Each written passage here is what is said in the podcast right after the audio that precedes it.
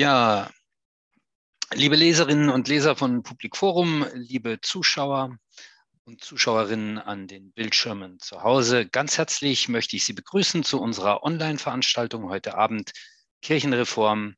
Wie geht es weiter? Ich begrüße Sie im Namen der Leserinitiative Public Forum, die diese Veranstaltung ausrichtet.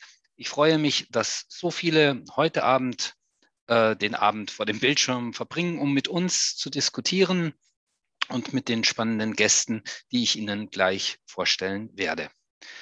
Mein Name ist Michael Schrom. Ich bin bei Public Forum zuständig für das Ressort Religion und Kirchen. Und ich würde Ihnen kurz sagen, wie der Abend, wie wir uns den Abend gedacht haben. Zuerst würde ich mit meinen Gesprächspartnerinnen und Gesprächspartnern eine kleine Runde machen, ihr Fazit äh, fragen, äh, einen kleinen Rückblick. Dann würden wir das Podium öffnen, auch für Ihre Fragen und den Blick in die Zukunft werfen. Noch ein kleiner Hinweis vorab. Die Veranstaltung wird aufgezeichnet und ist dann auf unserer Homepage Public Forum nachzusehen eine Zeit lang. Und sie ist selbstverständlich kostenlos, aber sie ist nicht kostendeckend.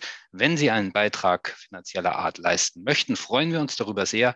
Die Bankverbindung finden Sie eingeblendet und auf unserer Homepage.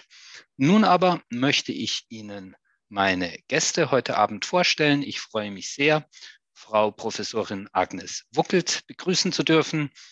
Sie ist die stellvertretende Bundesvorsitzende der Katholischen Frauengemeinschaft Deutschlands, KfD. Sie ist in München und Bamberg, hat sie Theologie studiert und lange in Paderborn gelehrt. Sie war Religionslehrerin, Professorin für praktische Theologie, Delegierte des Synodalen Wegs und sie ist seit 2017 im Bundesvorstand der Katholischen Frauengemeinschaft Deutschlands. Sie haben sich beim Synodalen Weg sehr stark mit dem Thema Frauen in Diensten in Kirchen und Ämtern beschäftigt und können uns da viel äh, auch einen Einblick hinter die Kulissen geben. Ich freue mich sehr, dass Sie heute da sind. Dann äh, möchte ich begrüßen Herrn Gregor Potschun. Er ist 1990 geboren, äh, aufgewachsen in Königs Wusterhausen in Brandenburg, also in der katholischen Diaspora, ist, wie ich gelesen habe, bis heute noch Mitglied der katholischen Landjugendbewegung und der katholischen Jungen Gemeinde, hat dann in Berlin soziale Arbeit studiert wurde 2020 zum Bundesvorsitzenden des BDKJ, das ist der Dachverband der deutschen katholischen Jugend, gewählt und gerade eben im Amt bestätigt. Herzlichen Glückwunsch dazu. Sie sind ja ähm, in Ihrem Verband demokratische Strukturen gewohnt, äh, sind dann also auf, auf monarchisches oder absolutistisches Denken gestoßen und haben, weil Sie das immer wieder gerne auch pointiert und scharf zum Thema gemacht haben, relativ schnell einen sehr hohen Bekanntheitsgrad im synodalen Weg äh, erreicht. Sie können unglaublich schnell und pointiert in diesen zwei Minuten eine Sache auf den Punkt bringen, ganz besonders wenn es um das Thema des sexuellen Missbrauchs ging. Und legendär sind auch ihre ähm, Änderungen zur Geschäftsordnungsanträge. Das hat zu manchen Würdenträger etwas die Schweißperlen auf die Stirn getrieben. Schön, dass Sie heute hier sind und uns äh, auch aus der, aus der Perspektive der Jungen berichten können. Und dann möchte ich begrüßen Christian Weißner. Ich denke, es ist nicht äh, untertrieben, wenn ich sage, er ist der Elder Statesman der katholischen Kirchenrechts, äh, Kirchenreformbewegung denn schon 1995 war er Mitinitiator des legendären Kirchenvolksbegehrens. Das habe ich im Studium noch erlebt und unterschrieben. Ähm, er ist Mitbegründer und Netzwerker der internationalen Bewegung Wir sind Kirche. Er hat unendliche Dialogprozesse und ähm, Synodalprozesse und wie sie alle heißen in den Bistümern begleitet und kommentiert.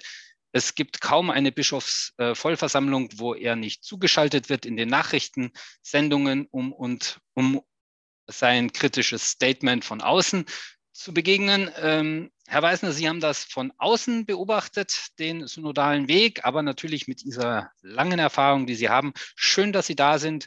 Auch das äh, wird eine schöne Perspektive eröffnen können für unser Gespräch. Gut, dann würde ich gerne die erste Frage an äh, Frau Wuckelt richten. Und zwar ist mir aufgefallen bei der Abschlussveranstaltung, also beim letzten Treffen des synodalen Weges, als dieses Papier zu den Frauen verabschiedet worden sind, da gab es beides. Es gab einerseits Tränen der Wut und des Zorns, aber andererseits habe ich auch Sektquaken und äh, Jubelrufe wahrgenommen.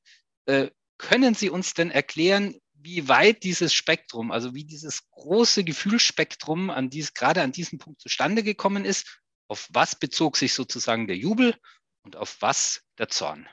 Mhm. Ja, das äh, versuche ich zu tun.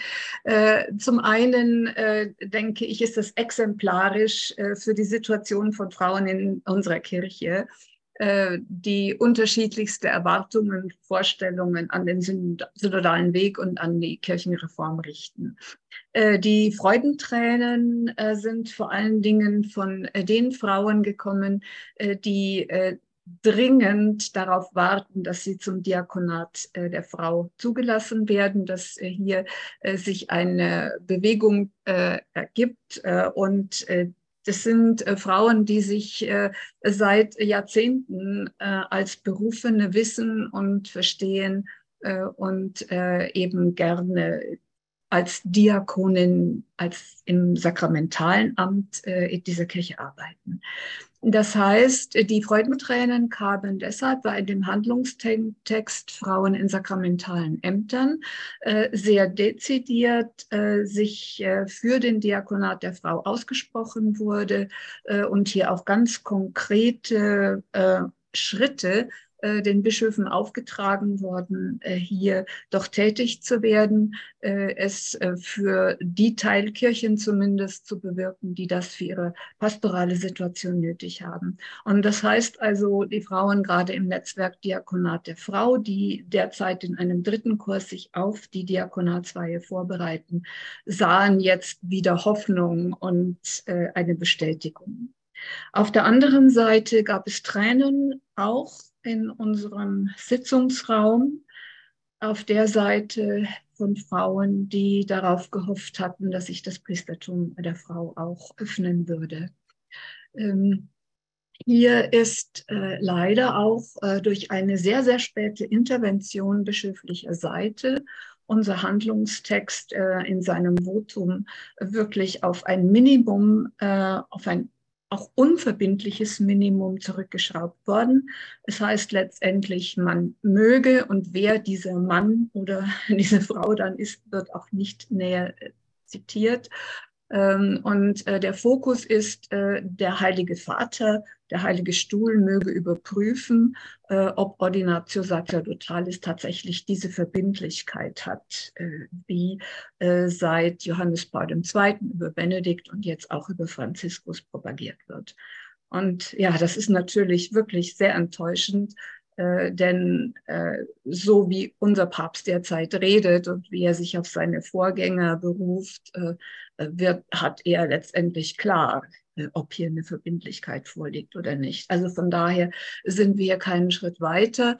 Ähm, äh, haben äh, aber die Bischöfe beruhigt, äh, die äh, für sich eine aktive Einforderung, äh, doch den Frau, das Frauenpriestertum äh, zu überprüfen, einfach nicht mitgehen konnten äh, und äh, uns äh, auch in diesem Sitzungssaal, in dem wir befanden, äh, uns eigentlich unter Druck gesetzt haben. Äh, entweder, sage ich jetzt mal banal, fresst ihr diese Kröte oder wir lassen diesen ganzen Handlungstext sausen war also eine sehr, sehr schwierige Situation, die also die Enttäuschung darüber, dass in Sachen Priestertum der Frau äh, so zaghaft agiert wurde, dass also das Vorgehen, das äh, da geschehen ist, äh, uns auch Wut äh, ja, in, die Augen und ins Herz äh, gebracht hat. Ja, und das kennzeichnet eben äh, die Erwartungen von Frauen äh, es gibt sicherlich äh, Frauen, die wirklich sehnsüchtig darauf warten, dass alle sakramentalen Ämter äh, für Frauen geöffnet werden. Ähm, es gibt aber immer noch auch die Frauen, die letztlich mit dem zufrieden sind, was sich unter geltendem Kirchenrecht für Frauen eröffnet. Hm. Über die bischöflichen Interventionen und Eingriffe werden wir später noch genauer reden können. Jetzt würde ich gerne den Herrn Putschun fragen Sie haben vor allen Dingen in Ihren Beiträgen immer wieder einen Punkt stark gemacht, und zwar den Ursprung des synodalen Wegs. Die sexuelle Gewalt, den sexuellen Missbrauch, den es gegeben hat, ähm, das darf nie wieder vorkommen, aber das wird immer wieder vorkommen, wenn ich sie ein bisschen verkürze, solange die Kirche so ist, wie sie ist. Wie lautet denn jetzt Ihr Fazit nach diesen drei Jahren? Hat sich tatsächlich etwas geändert, würden Sie sagen? Oder sind wir immer noch auf diesem appellativen Status? Entschuldigung. Hier gehe ich gerne darauf ein. Ja, zunächst einmal vielen Dank äh, für die Einladung zu der Veranstaltung und vielleicht ein kurzer Hinweis an die ZuhörerInnen. Ich bin leicht erkältet, äh, ein bisschen angeschlagen von meiner Stimme her. Ich hoffe, das halte ich hier gut durch heute. Kann nur sein, dass ich zwischendurch äh, einmal husten muss, nur dass Sie sich nicht wundern, falls ich mich äh, stumm schalte mitten im Satz. Genau, also ich glaube, dass es total wichtig ist, den synodalen Weg immer wieder auf den Ursprung zurückzuführen. Der wurde ja begründet, nachdem 2018 die sogenannte MAG-Studie ähm, veröffentlicht wurde, wo ähm, erstmals die Risikofaktoren sexualisierter Gewalt, die systemischen Faktoren, ähm, nochmal äh, so deutlich wurden und auch benannt wurden in dieser Studie, die bis heute übrigens auch nicht widerlegt ist, sondern äh, bestätigt wurde von zahlreichen anderen Studien und Gutachten. Äh, und daraufhin gab es eine Ratlosigkeit bei der Bischofskonferenz, äh, wie damit umzugehen ist. Und die haben sich den synodalen Weg ausgedacht und äh, das Zentralkomitee der deutschen Katholiken eingeladen, diesen synodalen Weg gemeinsam zu gehen. Die Einladung wurde angenommen. Das heißt, der Grund des synodalen Weges sind diese Missbrauchsfälle und vor allem diese systemischen Ursachen. Das muss man aber auch festhalten zugleich, dass äh, dieser Grund und dieses Ziel tatsächlich in der Satzung des synodalen Weges gar nicht mehr auftaucht. Also schon in der ersten Synodalversammlung ist das rausgefallen und es wird erst im Präambeltext äh, des synodalen Weges erneut als Ziel benannt, der aber ja als letzter Text, also erst in der fünften Synodalversammlung beschlossen wurde. Das heißt, die Synodalversammlung hat das nochmal geäußert, dass das das Ziel ist. Es war aber lange Zeit nicht klar.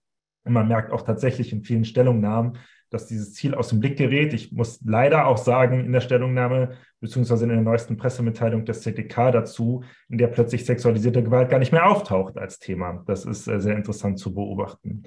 Und ich glaube aber, dass es die Reform der Kirche nicht braucht, weil äh, wir Kirchenaustrittszahlen haben oder so, sondern tatsächlich, dass diese Fälle sexualisierter Gewalt der Grund sind, warum wir eine Veränderung in der Kirche brauchen. Selbst wenn nicht eine einzige Person aufgrund der Missbrauchsfälle ausgetreten wäre, müssten wir uns trotzdem verändern, weil Leid und Gewalt geschieht in dieser Kirche. Und für mich ist ehrlich gesagt ein, eine Kirche und auch ein Gott nicht denkbar, der Leid und Gewalt zulässt. Und daher müssen wir uns darauf zurückbesinnen und sagen, äh, es geht um die systemischen Risikofaktoren und die müssen wir beseitigen. Und das haben wir nicht geschafft im synodalen Weg. Wir sind sehr eng innerhalb des Kirchenrechts geblieben. Wir haben ja nicht mal gefordert, dass das Kirchenrecht überschritten werden soll, sondern wir bleiben ganz oft in dem, was möglich ist, jetzt schon. Ähm, wir haben es nicht geschafft, den Mut zu haben, die Veränderung durch die systemischen Grenzen hinaus einzufordern, auch wenn wir wissen, dass wir das selber gar nicht machen können. Aber schon die Forderung danach wurde ganz oft nicht formuliert. Äh, und das ist trotz der Fortschritte, die es gibt, es sind kleine Fortschritte auf dem synodalen Weg, das muss man so differenziert auch sagen, haben wir doch diesen Punkt der systemischen Ursachen nicht ausreichend bearbeitet.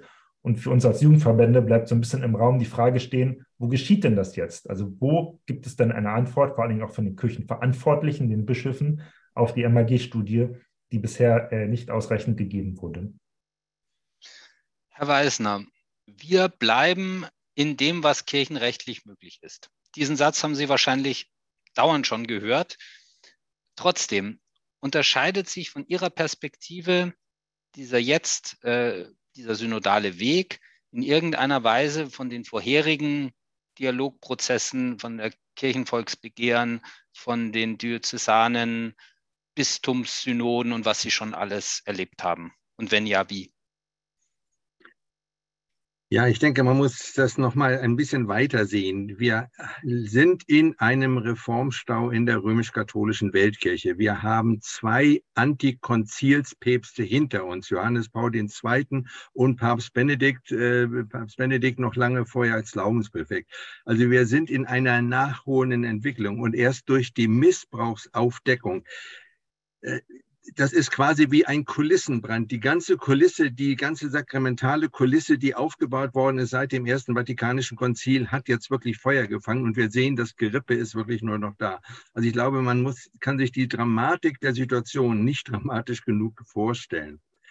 Äh, denn vorher war es ja noch im Jahr 2008, wo die gemeinsame Konferenz von ZDK und Bischofskonferenz ein Zukunftsforum machen wollte, haben die Bischöfe einfach Nein gesagt.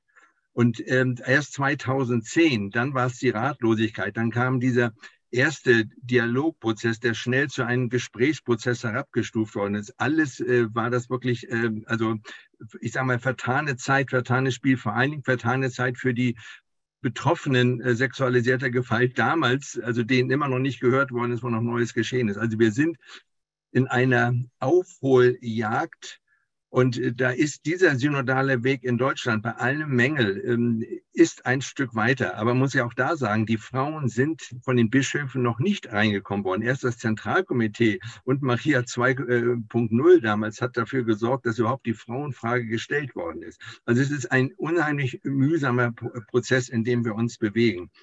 Ähm, und jetzt, äh, das ist das Traurige, dass dieses, in diesem Spielfeld ja sich nicht nur Zentralkomitee, äh, Bischofskonferenz und auch vor allen Dingen Theologen und Theologinnen hier aus Deutschland bewegen, sondern dass immer im Grunde noch Rom am Spielfeld dran steht und eigentlich immer wieder auf Foul äh, spielt oder eben äh, Briefe aus Rom schreibt. Also diese Dialogverweigerung, die nach wie vor besteht, es hat bisher kein offizielles Gespräch gegeben mit dem synodalen Weg in Deutschland. Also die ist wirklich sehr, sehr ärgerlich. Also Sie merken, äh, Frau ähm, Irmestetter-Karp hat das am Abschluss auch gesagt, ihre Wut äh, zum Ausdruck gebracht.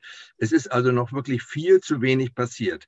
Auf der anderen Seite, äh, wir gucken ja schon auf den weltweiten synodalen Prozess. Ähm, da ist der deutsche synodale Weg ähm, der Vorreiter. Also in dieser Spannung äh, bewegen wir uns. Und das ist vielleicht auch die Spannung, die einige Frauen zum äh, Weinen gebracht hat und andere Frauen zum Sekt trinken in dieser Versammlung. Ähm, das ist erstmal so der, Stand. Also wir sind mittendrin in einem ganz entscheidenden Spiel. Aber unter den beiden Vorgängerpäpsten wäre das ja gar nicht vorstellbar gewesen. Also insofern sind wir einen kleinen Schritt weiter. Unter den beiden Vorgängerpäpsten war es sicherlich nicht möglich. Die Frage ist natürlich aber, inwieweit das Frauenbild, das uns jetzt von Papst Franziskus über verschiedene Schriften und die er schon hat, tatsächlich ähm, weiterführen kann. Ähm, Frau Wuckelt, kurz nachdem der synodale Weg beschlossen hat, dass es ein, äh, das Laien predigen dürfen und sollen, kam aus Rom das nächste Stoppschild. Das darf nicht sein. Ähm, Sie haben jetzt gesagt, äh, oder Ihr Verband hat einen Predigtag zum Predigtag aufgerufen. Ist pastoraler Ungehorsam oder offener Ungehorsam eigentlich die letzte Möglichkeit, die Ihnen noch bleibt? Ich denke, das ist eine der Möglichkeiten, die wir gehen müssen. Äh, also meiner Meinung nach äh, kann, äh, geschieht Reform von unten. Wir können oben keine Reform verordnen, also müssen wir sie selber von unten auch konsequent durchführen. Und das, das ist eben bei uns jetzt exemplarisch mit der Junia-Predigt. Junia 17. Mai, Fest der Apostelin Junia, die in der Ostkirche sehr intensiv gefeiert wird, den haben wir aufgegriffen, äh, um hier äh, in eine biblische Tradition äh, von Frauen in Leitung und in Amt, wie auch immer das gestaltet wird, äh, fortzusetzen. Ähm, Inwieweit jetzt etwas geschieht, warten wir ab. Äh, Im letzten Jahr hatten wir auch Junia-Predigten äh, durchgeführt. Also das heißt, die Homilie von Frauen in einer Eucharistiefeier. Äh, und äh, zwei Bischöfe sind von Rom gemahnt worden. Äh, gut, äh, die Bischöfe haben es weggesteckt und wir arbeiten weiter. Ich glaube, das ist einer der Schritte, die wir gehen müssen, um diese Kirche wirklich zu verändern ähm, es sind in diese Richtung schon einige Fragen gekommen, auf die wir sicher dann nachher eingehen.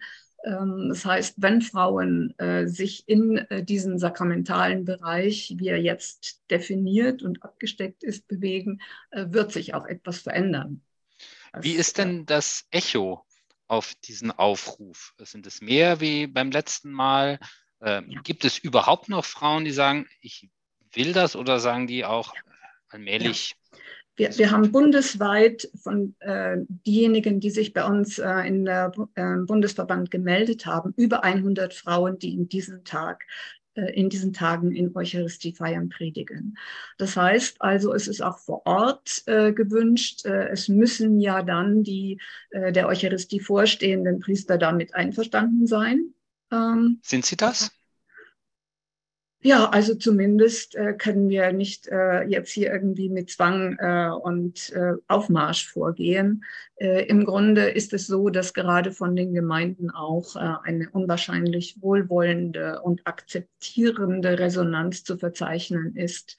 Äh, zum anderen äh, wird äh, durch diese Aktion auch deutlich, das haben jetzt auch schon einige Statements, die in Kirchenzeitungen veröffentlicht wurden, gezeigt, dass es sich um Pastoral- und Gemeindereferentinnen handelt, die sowieso über das ganze Jahr hindurch bereits predigen. Das heißt, in den Gemeinden ist das bereits äh, auch Usus äh, und äh, es wird jetzt durch diesen äh, Junior-Predigttag äh, von uns äh, einfach nochmal sichtbar gemacht. Und das ist auch ein großes Anliegen von uns. Wir machen das sichtbar, was eigentlich schon ist, äh, was in den Gemeinden vor Ort läuft.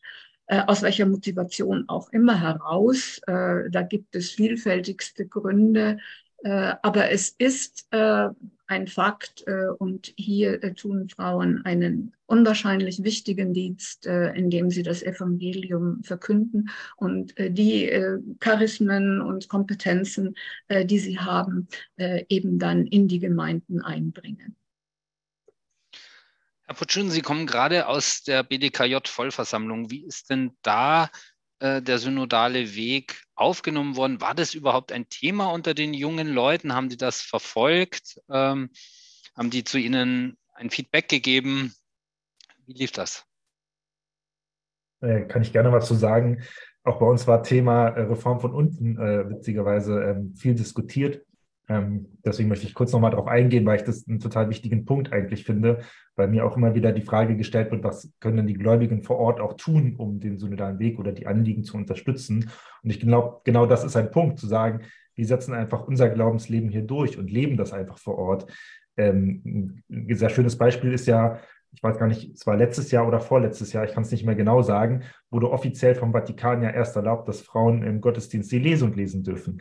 Und das ist aber total üblich gewesen in Deutschland. Also äh, da, hat es gar kein, keine Resonanz gefunden, weil es hier schon immer stattgefunden hat. Das ist ja auch eine Form von pastoralen Ungehorsam gewesen, der schon stattgefunden hat. Und sowas wünsche ich mir jetzt auch Nachgang des synodalen Weges, Bischöfe und Priester, die einfach Dinge umsetzen und Dinge tun, so wie wir sie für richtig halten und nicht auf den Vatikan warten. Wir haben die Beschlüsse des synodalen Weges, jetzt lasst uns das auch machen. Also das, ähm, dazu möchte ich aufrufen. Und das, dieser Aufruf ist auch Teil eines Beschlusses, der bei der BDK Hauptversammlung jetzt vergangenes Wochenende gefasst wurde. Wir haben den Beschluss mehr Mut zur Synodalität gefasst. Das heißt, das war ein breit diskutiertes Thema, wo wir zum einen nochmal eine Bewertung auch des synodalen Weges vornehmen und sagen, wie schauen wir aus Jugendsicht darauf und zum anderen aber auch aufrufen, genau dazu, Synodalität weiter zu leben. Und zwar Synodalität nicht in einem Verständnis, wie das Papst Franziskus hat, weil in dem Verständnis ist es ein Anhören des Volkes Gottes, aber auch da bleibt es stehen an der Beteiligung, also es ist ein Zuhören und dann geht es in eine Bischofssynode hinein. Die Bischöfe dürfen dann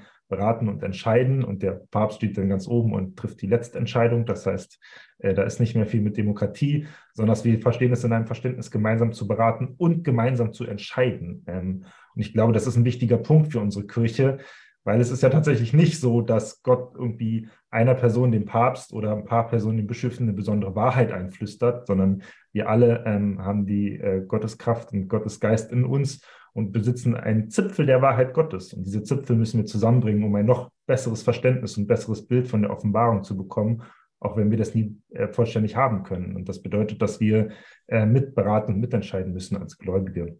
Und das ist uns wichtig. Und deswegen rufen wir auf dazu, äh, Synodalität weiter zu leben als BDKJ ähm, und äh, bringen es auch in die unteren Ebenen.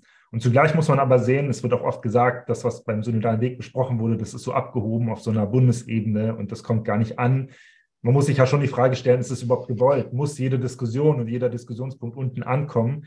Ich glaube ehrlich gesagt nicht, sondern die Ergebnisse und das, was daraus folgt und wie wir Glauben leben wollen und wie Macht geteilt wird vor Ort und welche Gremien es geben soll, das muss von unten ankommen. Also die Ergebnisse sozusagen, die müssen unten ankommen, weil der synodale Weg ja nicht als Beteiligungsprozess angelegt war. Das muss man ja auch nochmal ganz ehrlich sagen, sondern es war ja sehr closed Job, äh, der da gemacht wurde. Umso wichtiger ist es für den synodalen Rat und so, der jetzt ja kommen soll, nochmal festzulegen, wie kann denn Beteiligung aussehen und wer kommt da eigentlich rein und auf welchem Weg ist man eigentlich legitimiert, äh, dort mitzuberaten.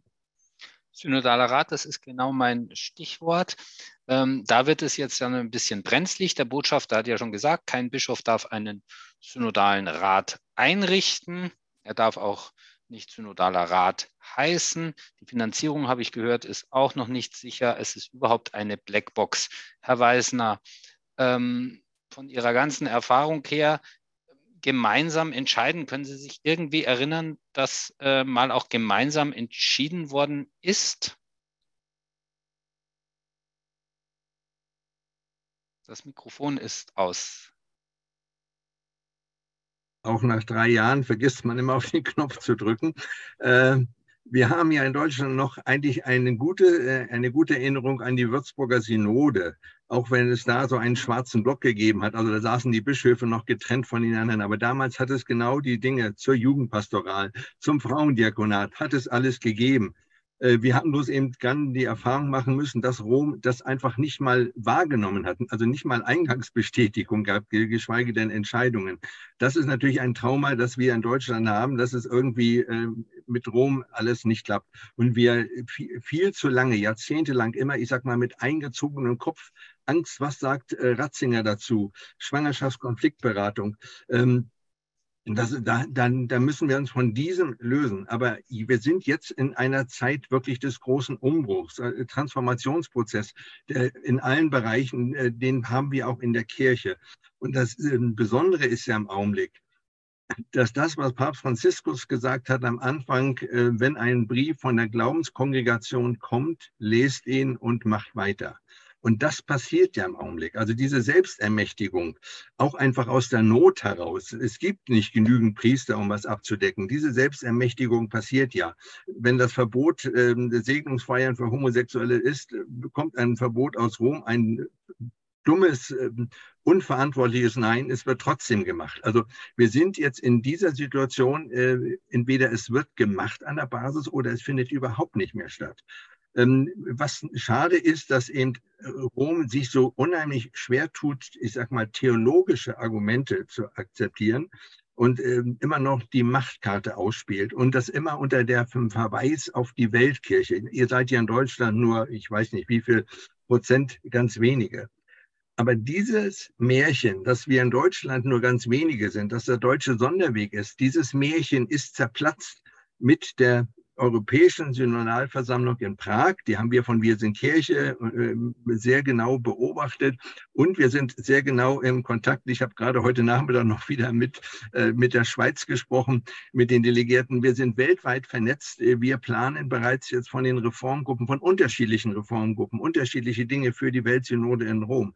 Also dieses Märchen, dass es nur die dummen Deutschen sind, die, die Lutheraner, also die, ne, die, die, die eine noch schon, ja schon eine gute evangelische Kirche haben. Dieses Märchen ist zerplatzt. Und ähm, was wir jetzt brauchen, ist natürlich, dass wir weiter diesen Mut haben und wir brauchen Bischöfe, äh, die auch ähm, diesen Weg auch mitgehen.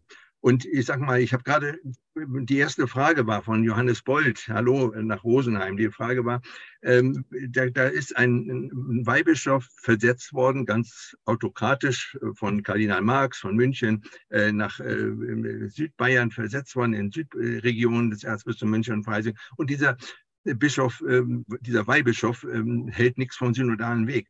Ja, wie geht es noch? Also äh, da muss man sagen, das ist kein richtiger Bischof mehr. Wie will der das Vertrauen der Menschen gewinnen? Wie will der jetzt in dieser Zeit noch Bischof sein, wenn er sich gegen den synodalen Weg äh, stellt? Also da ich, würde ich an dieser Stelle jetzt spontan einfach die Abberufung von ihm fordern. Soll er sich wenigstens Argumenten stellen? Das, wir wissen jetzt genau von einigen Veranstaltungen, von einigen Abstimmungen beim synodalen Weg, wie die Bischöfe Bischöfe und Weihbischöfe abgestimmt haben. Das ist unverantwortlich. Sie haben ja nicht mal die Papiere gelesen, also anders als Gregor Potschun, der an den Papieren und viele andere, ähm, ich sag mal, Bischof Wiesemann war einer wohl, der auch sich intensiv mit den Papieren beschäftigt hat und andere haben einfach gesagt, ich hatte keine Zeit oder ich fühle mich da überfordert ähm, und äh, sagen nichts und stimmen am Ende mit ein. Also das war wirklich ein schauriges Beispiel, was da einige Bischöfe ähm, geliefert haben. Und auf der anderen Seite muss man sagen, die Bischöfe, die etwas tun, wie zum Beispiel Bischof Betzing in Limburg, der hat einfach ein Diözesanteam eingesetzt. Der macht es einfach. Also dieses Machen ist im Augenblick, äh, denke ich, angesagt. Und dazu kann man die nur ermutigen. Und alles, was jetzt nicht gemacht wird, findet nicht statt. Und die Menschen laufen weiter in Scharen äh, aus dieser Kirchensteuergemeinschaft weg. Das wird auch wieder dazu führen, dass die katholische Kirche in Deutschland ähm, zu einer, einer, im Endeffekt zu einer Sekte wird. Und äh, trauriges Beispiel ist für mich, äh, sind die Niederlande. Der holländische Katechismus, von dem wir alle, die Älteren zumindest, nach der Würzburger Synode geschwärmt haben, der bei vielen noch im Regal steht, da hat Rom eingegriffen und die katholische Kirche, die römisch-katholische Kirche in den Niederlanden ist marginalisiert worden, ist pulverisiert worden. Also das wünsche ich mir auch nicht. Also insofern äh, machen von unten und die Bischöfe sollen gefälligst ihrem Kirchenvolk folgen. Jetzt haben Sie ein Highlight und einen Tiefpunkt ja schon benannt. Ähm, die Frage würde ich gerne weitergeben. Was war denn Ihr persönliches Highlight beim synodalen Weg und was war Ihr Tiefpunkt, Frau Wuckelt? Ja, also äh, das Highlight schlechthin äh, kann ich nicht benennen. Äh, ich kann aber so sagen, dass es sukzessive Lernprozesse und Entwicklungen gegeben hat, die Hoffnung machen.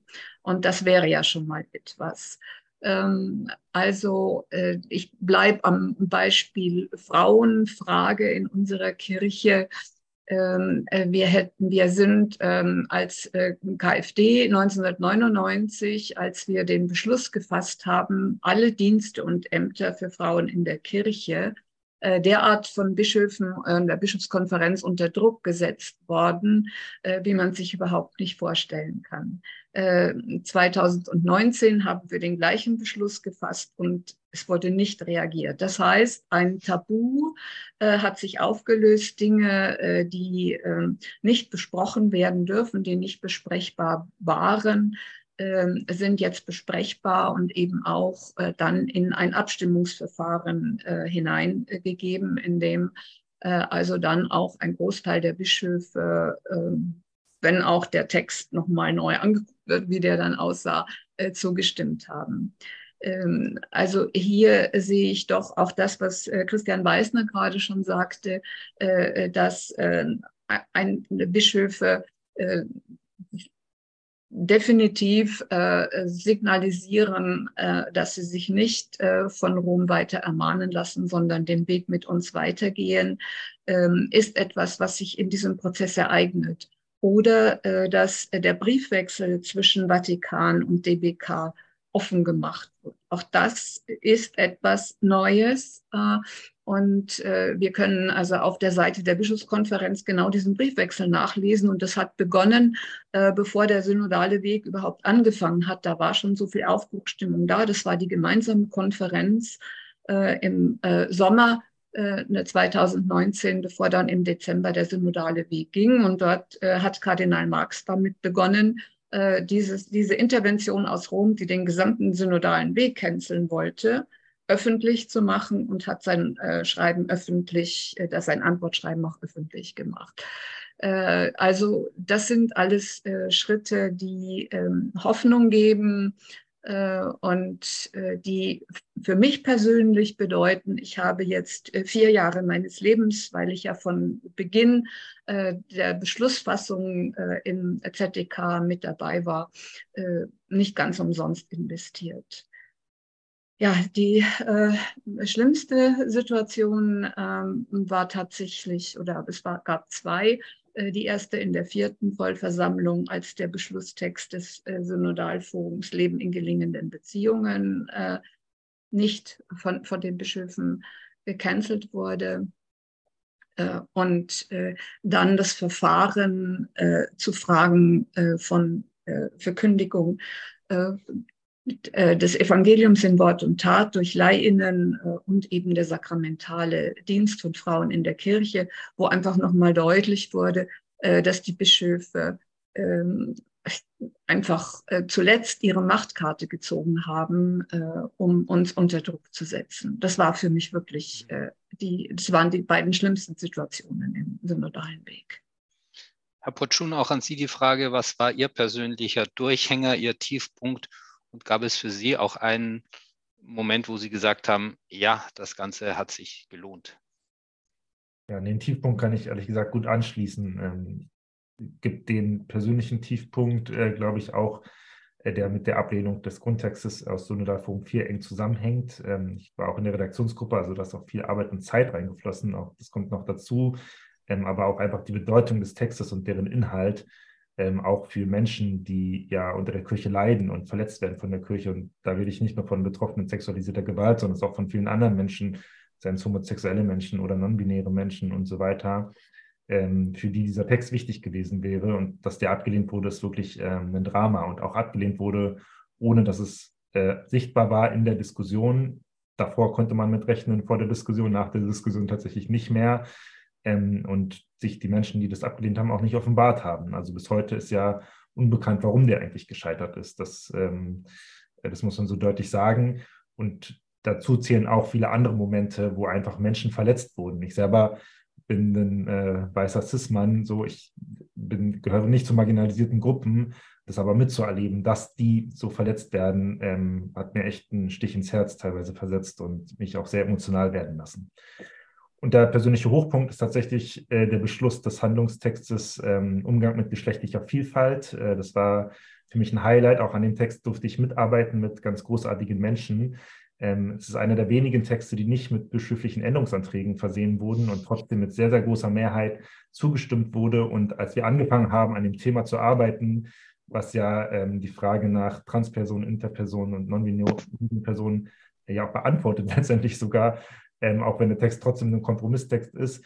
Ähm, hat, wir haben, also als wir angefangen haben, in der Redaktionsgruppe den Text zu schreiben, haben wir nicht daran geglaubt, dass der jemals durchgeht äh, und dass der jemals beschlossen wird.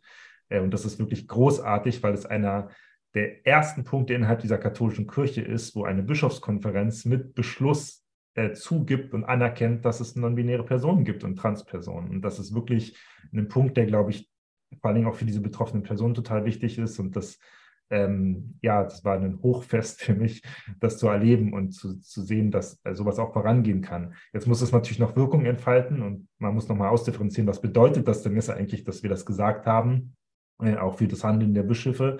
Ähm, aber der Beschluss dessen ähm, fand ich wirklich ganz großartig. Hm. Eines der, der äh, Sie wollten gerade, Herr Weißner, ja, direkt dazu. Ähm, kann ich alles nachvollziehen, aber auch, ich sag mal, diese, diese große Enttäuschung, dass dieser Grundtext Sexualität abgelehnt worden ist, er hat was bewirkt. Äh, er hat nochmal äh, mobilisiert und äh, was uns ja die Menschen sagen, dieser Text ist trotzdem in der Welt. Und dass 62 Prozent der Bischöfe insgesamt schon diesen Text auch abgestimmt haben, das wäre vor fünf Jahren nicht möglich gewesen. Das heißt also, ähm, der Fortschritt ist unendlich mühsam, aber er kommt da. Und ich sage mal, diese, diese große Rückständigkeit der römisch-katholischen Kirche man muss sagen, einfach in Fragen der Menschenrechte. Sie nimmt ja für sich in Anspruch, für Menschenrechte zu sein, aber sie ist homophob, sie ist frauenfeindlich, sie ist demokratiefeindlich. Ähm, das ist da nochmal ganz deutlich geworden. Und ich glaube, ähm, es ist gut, dass es deutlich geworden ist. Es ist aber es ist gut, dass jetzt auch der Handlungstext äh, und auch der Frauentext, dass die dann weitergegangen sind. Entschuldigung äh, für diesen Einwurf, aber das war mir wichtig an dieser Stelle. Durchaus. Also antworten Sie gerne direkt, wenn Sie, wenn Sie das möchten. Ich sehe, dass es im Chat sehr äh, rege hin und her gibt, aber bevor wir den Chat öffnen, würde ich doch noch mal eine Frage äh, an alle richten, die auch in die Zukunft geht. Was glauben Sie, ist derzeit das drängendste Problem der katholischen Kirche? Wir hatten jetzt ja schon viele Stichworte genannt, angefangen von den Frauen bis hin zur Frage der Demokratie, der Macht, der Anthropologie. Wo würden Sie sagen, das ist jetzt eigentlich das wichtigste Thema.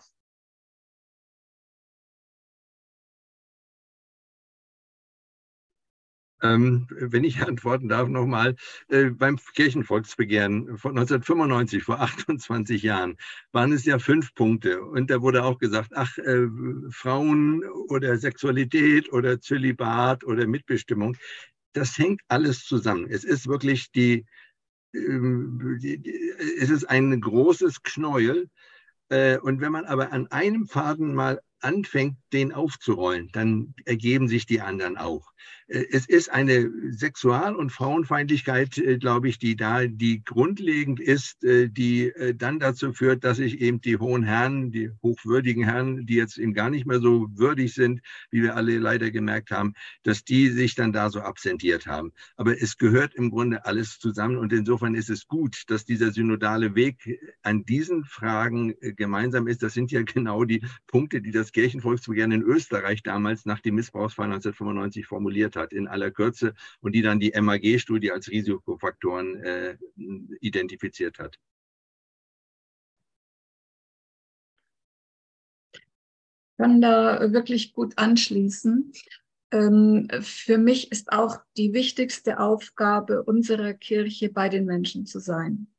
Äh, und äh, bei den Menschen äh, mit all dem, was sie bewegt, also können wir ja zum einen an Gaudium et Spes 1 anknüpfen, weil in Freud und Leid von Menschen teilen und mit ihnen unterwegs sind und dass tatsächlich es stimmt, dass nichts Menschliches den in der Kirche Verantwortlichen, die in ihr arbeiten, fremd ist. Ich mache mehr und mehr die Erfahrung, dass ja äh, die Menschen, die die Kirche verlassen, nicht mehr die sind, die so irgendwo am Rand sind und jetzt äh, einen konkreten Anlass haben zu gehen, sondern ich erlebe viele Mitarbeitende im pastoralen Dienst, ich erlebe Religionslehrkräfte, Theologiestudierende, die mit dem Gedanken spielen, diese Kirche zu verlassen und die aber letztendlich gar nicht wissen, wohin. Also ich, ich finde es unwahrscheinlich schlimm, äh, dass äh, die Art und Weise, wie äh, das Evangelium eben nicht wirklich im Sinne des Jesus von Nazareth verkündet wird, Menschen in unwahrscheinlichste Nöte kommen, unterschiedlichster Art, die, die Gregor Potschim genannt hat, aber auch einfach geistlich-spirituelle Probleme. Ähm, Menschen, die in dieser Kirche arbeiten, die, ob ehrenamtlich oder hauptamtlich, äh, fühlen sich obdachlos, fühlen sich heimatlos, äh, äh, wissen eigentlich nicht, wohin. Das, was für sie Heimat ist, wird entnommen.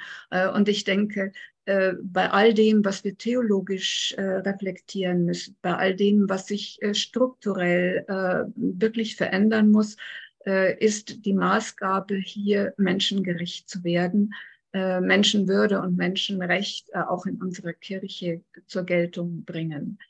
Äh, gegen geltendes Kirchenrecht, das letztendlich die Menschenwürde mit Füßen tritt. Das kann ich super anschließen und auch teilen, tatsächlich, was gesagt wurde. Ich glaube auch, dass wir zurückfinden müssen zu einer Kirche, die evangeliumsgemäß ist, weil ich das nicht sehe, vor allem in den Strukturen und in den Systemen nicht sehe ich will damit nicht dass die Lehre und so über einen Kamm scheren, sondern da sind ja wirklich tolle Sachen. Wir sind ja auch noch in dieser Kirche, weil wir für diese Kirche kämpfen und nicht, weil wir auf die Kirche einprügeln, sondern wir üben keine Kirchenkritik, sondern Systemkritik. Und ich glaube, das ist das Problem, dass wir ein System der Kirche, eine Struktur der Kirche haben, die verletzend ist und die missbräuchlich ist und die Risikofaktoren sind und die Menschen halt zutiefst in ihrer Identität berührt und fremdbestimmt vor allen Dingen. Also auch die Sexuallehre ist ja fremdbestimmt, das ist eine Pflicht für die Bad, es ist eine Machtausübung über Menschen. Und ich glaube, an diese Machtausübung müssen wir ran und das aufbrechen. Und ehrlicherweise ist ja genau das auch die Problematik, die wir mit dem Vatikan haben und warum es da diese Stoppschilder gibt, weil der Vatikan, der Papst, Rom, wie auch immer man das bezeichnen möchte, bis heute nicht anerkannt haben, dass es die systemischen Risikofaktoren sexualisierter Gewalt gibt. Und daraus folgt ja dann ganz viel anderes. Daraus folgt, dass der synodale Weg abgelehnt wird. Daraus folgt, dass diese Reformprozesse abgelehnt werden, weil wenn ich das nicht anerkenne und als Einzelverfehlungen von Personen ansehe, die sexualisierten Gewalt, äh, dann brauche ich den ganzen Rest nicht. So, und das ist die Problematik. Das heißt, in der, ich nenne es mal Lobbyarbeit tatsächlich im Vatikan müssen wir uns dafür einsetzen, dass erkannt wird, das sind wissenschaftliche Studien. Wir haben es schwarz auf weiß. Das ist nicht, was sich irgendwelche Menschen ausgedacht haben. Es sind auch keine Theorien oder Hypothesen, sondern es sind nachgewiesene wissenschaftliche Ergebnisse, die immer wieder bestätigt wurden. Wie gesagt, es gibt bisher keine Studie, die das widerlegt hat. Ähm, und wir müssen den verkaufen. Es gibt die systemischen Risikofaktoren und die müssen wir bearbeiten. Wenn wir das tun, dann gehen wir nämlich an den Kern der Sache, an dem Machtsystem. Und das wird nicht von heute auf morgen passieren, das ist auch klar, weil es über Jahrhunderte gewachsene, tiefgehende Machtstrukturen, die sich ja auch außerhalb der Kirche in die Gesellschaften hineinwirken. Also auch unsere deutsche Gesellschaft und so ist ja auf diesem christlichen, katholischen Menschenbild auch aufgebaut. Und es wirkt da überall hinein, diese Systeme und auch diese Machtsysteme bis heute. Äh, und das aufzubrechen ist nicht leicht, das, das sage ich gar nicht, sondern äh, das wird auch Leid verursachen weiterhin, weil es natürlich auch die Identität von katholischen Menschen berührt und eine Identität von dem Bischof berührt und mit dem was macht. So. Äh, und zugleich müssen wir daran und genau irgendwie das aufbrechen und das versuchen.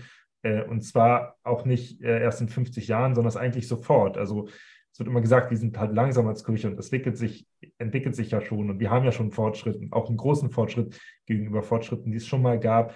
Ähm, ja, aber wie lange wollen wir Leid und Gewalt zulassen? Und die Frage müssen wir uns stellen, weil dann doch irgendwann ähm, die Kirche an, diesem, an ihrem eigenen System zerbrechen wird, wenn wir nicht schnell handeln.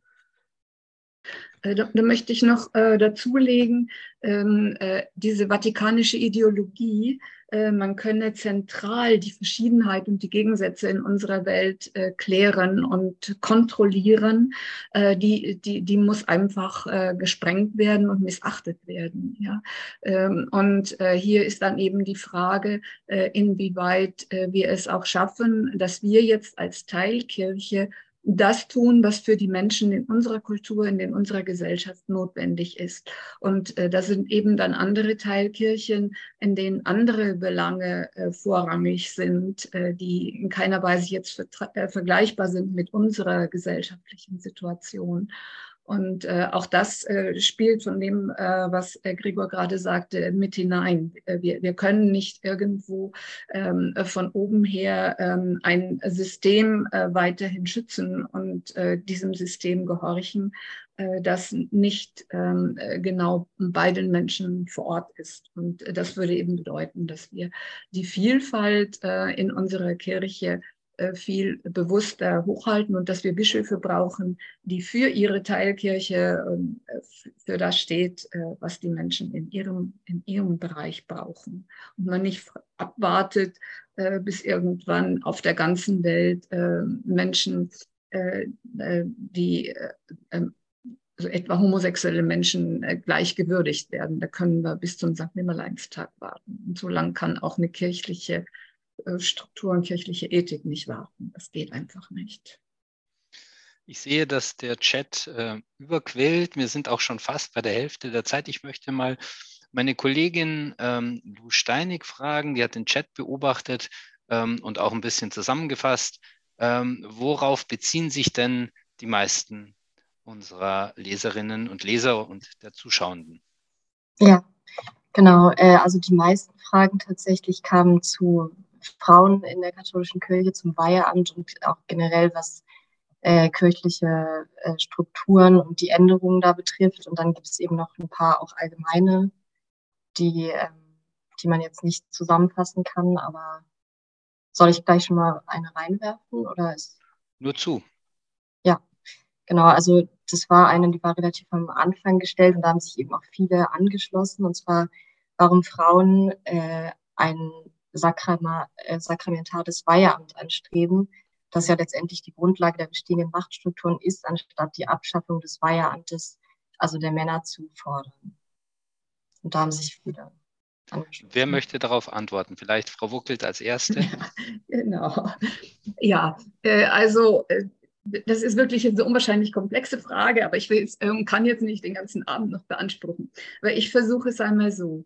Äh, in dem Moment, äh, in dem die Argumente, äh, die wir für die, den Zugang von Frauen zum sakramentalen Ordo anbringen, greifen, sind die Argumente, die genau zu Klerikalismus führen, zu einem überholten Priesterstand, äh, zu all dem, was wir also unter Klerikalismus äh, und äh, unter diese ganze Missbrauchssituation bringen, äh, ist, ähm, äh, ist der Boden entzogen.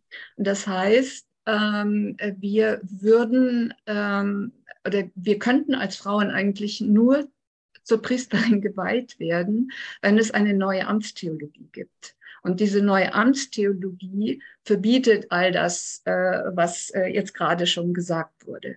Äh, das heißt, wir wollen nicht als Frauen in diese Strukturen hinein, sondern wir sehen, dass sich sowohl theologisch, inwieweit sich das dann soziologisch und anthropologisch weiter auch verändert, ähm, könnte man natürlich jetzt auch noch entfalten. aber es wird sich das Amt als Ganzes verändern inwieweit es dann wirklich noch vergleichbar ist. Ich hatte auch gelesen, eine Frage, äh, braucht Sakramental denn das Amt? Äh, das ist dann tatsächlich zur Disposition gestellt.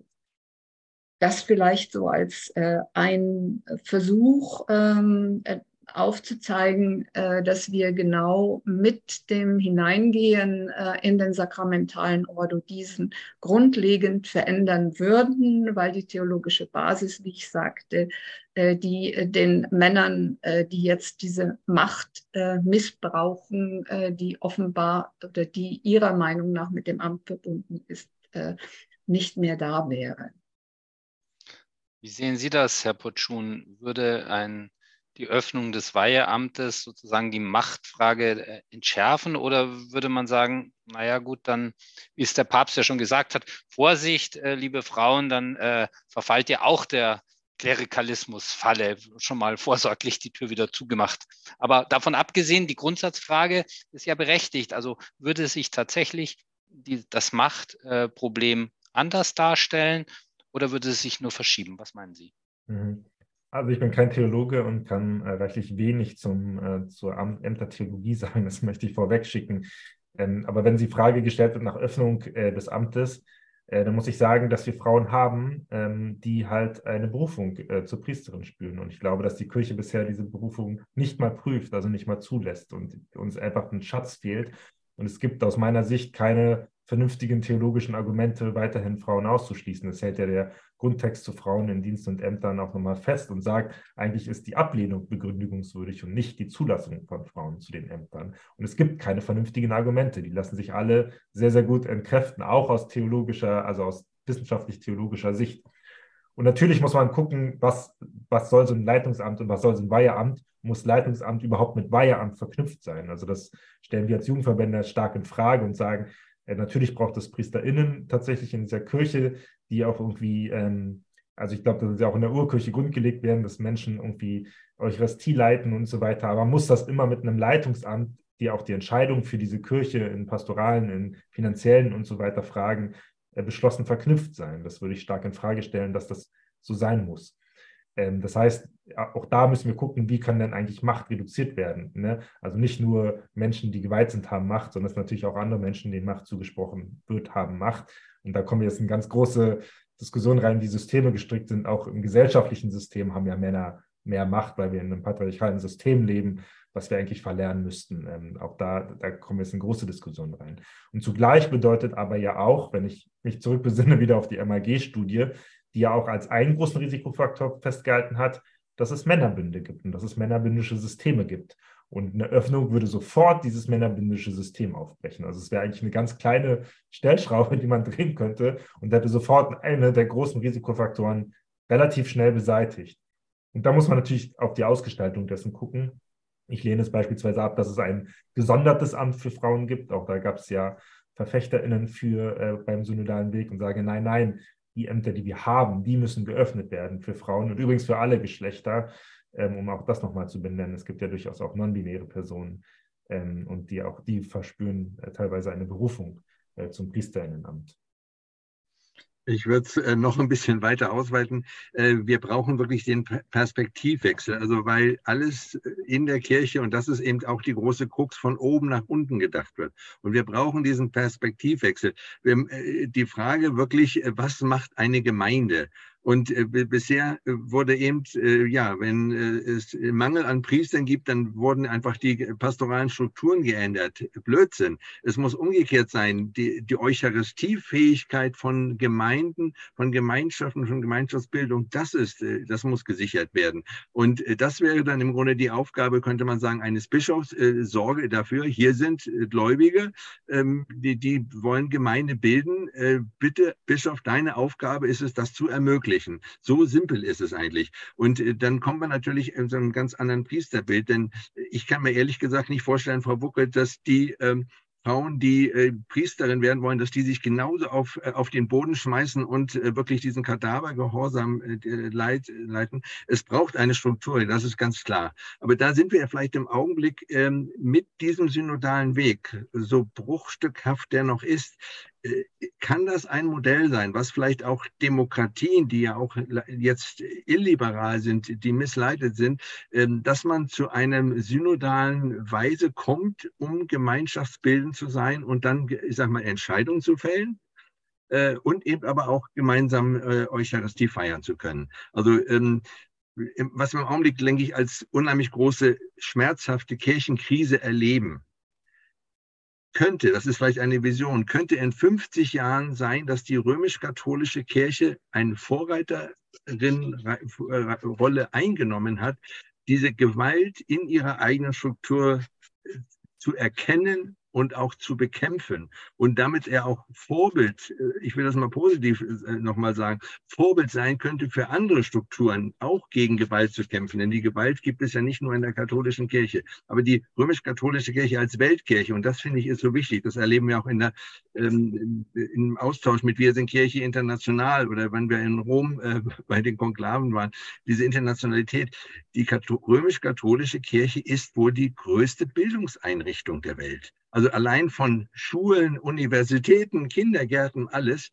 Aber in den wichtigen Fragen Mitbestimmung, äh, Frauen, äh, Sexualität, Entscheidungsfindung mit dem falschen Curriculum. Also deswegen, ich glaube, das ist auch das, was uns ähm, äh, Gregor Potschon und Frau Buckert, was uns miteinander verbindet und äh, was uns sagt, äh, wir machen es ja nicht nur, damit es in der Kirche am Sonntagmorgen eine Stunde gerechter ist, sondern damit sich insgesamt ähm, ähm die Welt ein bisschen zum Besseren wendet. Marie-Lou, schaust du noch mal, was bei den zweiten, was auf Platz zwei der Hitliste steht? Ja, also jetzt zu dem Thema war eben auch noch die Frage, ob das Priestertum für Frauen nicht zu einer Verdopplung des Klerikalismus führt und auch welche Argumente die katholische Kirche denn eigentlich hat gegen die Weihe von Frauen zu Priesterinnen. Die Verdopplung haben wir, glaube ich, schon beschlossen. Die Argumente ja sind dünn. Fallen Ihnen welche ein? Frage ich mal in die Runde. Ja. Außer der Pseudotradition. Äh, ja, also die, die, die Pseudotradition, äh, Jesus hat zwölf äh, Männer äh, im Abendmahlzeit zu Priestern geweiht, äh, können wir alles äh, belassen. Das wird auch kaum noch angeführt. Äh, was angeführt wird, ist die Frage und, und sehr deutlich ref, ähm, reflektiert wird, äh, ist die Frage der Christusrepräsentanz. Äh, und hier ist ein absoluter Fehlschluss äh, in der lehramtlichen Argumentation, äh, die davon ausgehen, dass äh, nur ein Mann Christus repräsentieren kann, weil Jesus ein Mann war. und hier wird aber einfach übersehen, dass der dass all das, was Jesus Christus ausmacht, also auch dann den geglaubten Christus ausmacht, alles unabhängig vom Mannsein, dieses äh, vom biologischen Mannsein, dieses Jesus von Nazareth äh, nicht mehr abhängt. Äh, also hier wird äh, deutlich in äh, der aktuellen Theologie äh, gesagt, Christusrepräsentanz geschieht durch jeden und jede, durch alle Menschen, die, die getauft und gefirmt sind. Und äh, das ist unabhängig von jedem Geschlecht. Ja. Äh, dieses Argument äh, wird also äh, auf jeden Fall äh, zu äh, überwinden sein. Und das andere, was Papst Franziskus immer wieder anführt, ist die Braut-Bräutigam-Metaphorik, dass eben die Kirche die Braut ist und der Priester der Bräutigam. Und äh, das auch, auch das wird biologisch geschlechtlich gesehen und nicht als metaphorisches äh, und symbolisches und mystisches Denken, äh, das äh, übrigens aus dem Judentum kommt äh, und äh, das aber in unserer Zeit überhaupt nicht mehr aufrechtzuerhalten ist. Das sind also die beiden äh, Argumente, denen, mit denen die Lehre krampfhaft festhält, äh, dass ein Priester Mann sein muss lassen sich aber wirklich äh, dann sehr deutlich enthebeln. Also der Grundtext des Forums 3, wenn Sie mal Lust haben, sich äh, da in den Bereich systematische Theologie äh, oder systematische Aspekte äh, hineinlesen, dann können Sie das äh, sehr schön nachvollziehen, wie sich diese beiden Argumente, die gerade Papst Franziskus hochhält, aushebeln lassen. Eine Frage, die jetzt auch im Chat äh, schon oft gestellt worden ist. Ähm, sind die Papiere denn genügend kommuniziert worden in die Weltkirche hinein? Gibt es Übersetzungen? Ähm, ist die Vernetzung ähm, gut genug gewesen? Und warum gab es eigentlich so wenig Unterstützung auch unter den europäischen Kirchen? Sie haben ja auch immer wieder Beobachter eingeladen, die waren dann zum Teil ähm, sehr zurückhaltend, die Schweizer, Österreicher ein bisschen weniger zurückhaltend, aber es kam doch schon immer so ein bisschen raus, naja, jetzt ähm, übertreibt es mal nicht oder warten wir doch lieber auf die Weltsynode. Ähm, wie erklären Sie sich das? Ich denke, das hat man unterschätzt, diese internationale Vernetzung. Das haben wir jetzt auch zuletzt gemerkt, eben äh, bei äh, der Europäischen Kontinentalversammlung in Prag, wie da, wie schwierig das war, sich mit anderen zu vernetzen. Ähm, es gibt Menschen, die sagen, äh, was, ähm, Thomas äh, Harlig zum Beispiel, der dort in Prag einen sehr guten Impuls gegeben hat äh, und der uns vorher gesagt hat, ja, in Osteuropa ist im Grunde die Theologie des Zweiten Vatikanischen Konzils äh, nicht richtig angekommen, nicht richtig umgesetzt worden, weil man zu sehr in der Verteidigungshaltung war und im inneren Zusammenhalt. Also da ist einfach ein, ein Zeitfenster von 40, 50 Jahren äh, vorbeigegangen. Und das ist natürlich ein, ein, Nachteil. Und wir haben dann von Wir sind Kirche international, haben wir ein, ein Heft, das hat äh, Österreich, äh, wir sind ja mit denen sehr eng zusammen, Martha Heitzer, zusammengestellt, äh, weltweite Solidarität zum synodalen Weg. Und äh, ich glaube, es war dann aber erst ein Jahr später, wo jetzt ähm, auch das Synodalbüro so ein Heft zusammengestellt hat mit Stimmen ähm, äh, aus der Weltkirche oder um auch das deutlich zu machen. Da muss man sagen, da ist auch einfach zu wenig Men- und Women-Power gewesen, auch um Übersetzungen äh, darzustellen. Und auf der anderen Seite, und das ist, glaube ich, das Gefährliche, was wir im Augenblick erleben, Leben in unserer ähm, römisch-katholischen Weltkirche die stark konservativen Kräfte, die also ein, die skrupelloser sind, mehr Geld haben und ganz massiv gegen diesen synodalen Weg äh, geschossen haben. Catholic News Agency in den USA mit Unterstützung, wo Kardinal Wölki hingefahren ist, die auf Deutsch eine Webseite machen oder Bischof Vorderholzer, der eine eigene Webseite macht mit seinen Gegenvorschlägen zum synodalen Weg, anstatt die reinzubringen. Also äh, ich denke, da sind wir als Reformkräfte äh, manchmal noch viel zu milde. Wir machen Angebote und die anderen, die machen einfach massive, Kardinal Burke, äh, wen auch immer man da noch nennen mag, die machen massive Störmanöver in diesem Sinn. Und das ist, glaube ich, die große Gefahr äh, gesamtgesellschaftlich, ähm, dass eben diese konservativen Kräfte in der römisch-katholischen Kirche sich noch auf die Orthodoxie, auf das Wort, das Kirchenrecht berufen können und sehr parallel gehen mit den konservativen politischen Kräften. Also das macht mir große Angst. Mit Steve Bannon so ein Beispiel, ne, der ist jetzt nicht mehr so ganz in den, in den Nachrichten, aber so, ähm, äh, da ist äh, so eine, ähm, eine Kongruenz von diesen konservativen Kräften. Und da wird im Grunde Glauben äh, manipuliert äh, und instrumentalisiert. Und dagegen geht es anzukämpfen. Ähm, das, deswegen sind wir, versuchen wir im Grunde auf diesen Konzilsweg wieder zurückzufinden. Mhm. können Sie, achso, Frau Wuckel, Sie wollen direkt, ja, ja. gerne. Mikrofon. Entschuldigung, äh, ich würde differenzieren. Äh, also was äh, öffentlich bekannt ist an Rezeption des deutschen synodalen Weges, ist das eine. Ich weiß aber, dass ähm, vieles, vieles rezipiert wird. Gottlob gibt es ja mittlerweile etliche Übersetzungen ins Englische und ins Spanische. Gerade in Spanische ist äh, für Lateinamerika auch äh, dann sehr wichtig. Ähm, äh, und äh, dort wird an der Basis werden unsere Texte rezipiert äh, wo wir hatten neulich ähm, eine äh, Begegnung äh, Agenda, das Forum katholischer Theologinnen äh, im deutschsprachigen Bereich, mit Theologanda, äh, das Forum äh, katholischer Theologinnen im lateinamerikanischen Kontext. Äh, und hier wurde deutlich, dass unsere Texte sozusagen unter der Hand äh, verhandelt werden äh, und alle gierig äh, auf unsere Texte schauen, weil sie ihnen helfen, weil dort Frauen nicht zum Theologiestudium kommen, nicht zugelassen werden äh, oder gar nicht irgendwo finanziell die Möglichkeit haben, das zu tun. Da würde ich also ganz gerne den Blick darauf hin also, und schauen, wie viel Untergrundarbeit letztendlich können wir durch unsere Texte leisten, die also dann weitergegeben werden. Äh, und so geht es, geht es etwa auch mit den Texten des Forums 1 über Macht und Partizipation. Äh, die sind auch äh, sehr hoch rezipiert, ähm, die aber dann eben in den Gemeinden, in den Gruppierungen, in den Ordensgemeinschaften gelesen und diskutiert werden. Und man traut sich aber fast nicht, es nach außen zu tun. Es wird also sehr spannend sein, inwieweit dort eine Hefe gärt, die zu einer Veränderung führt wäre wär mir sehr wichtig, ähm, denn ähm, äh, was auf einer offiziell verlautbaren Ebene rezipiert wird, ist aus meiner Sicht dann nochmal was anderes. Ich setze eher auf, den, auf die Basis.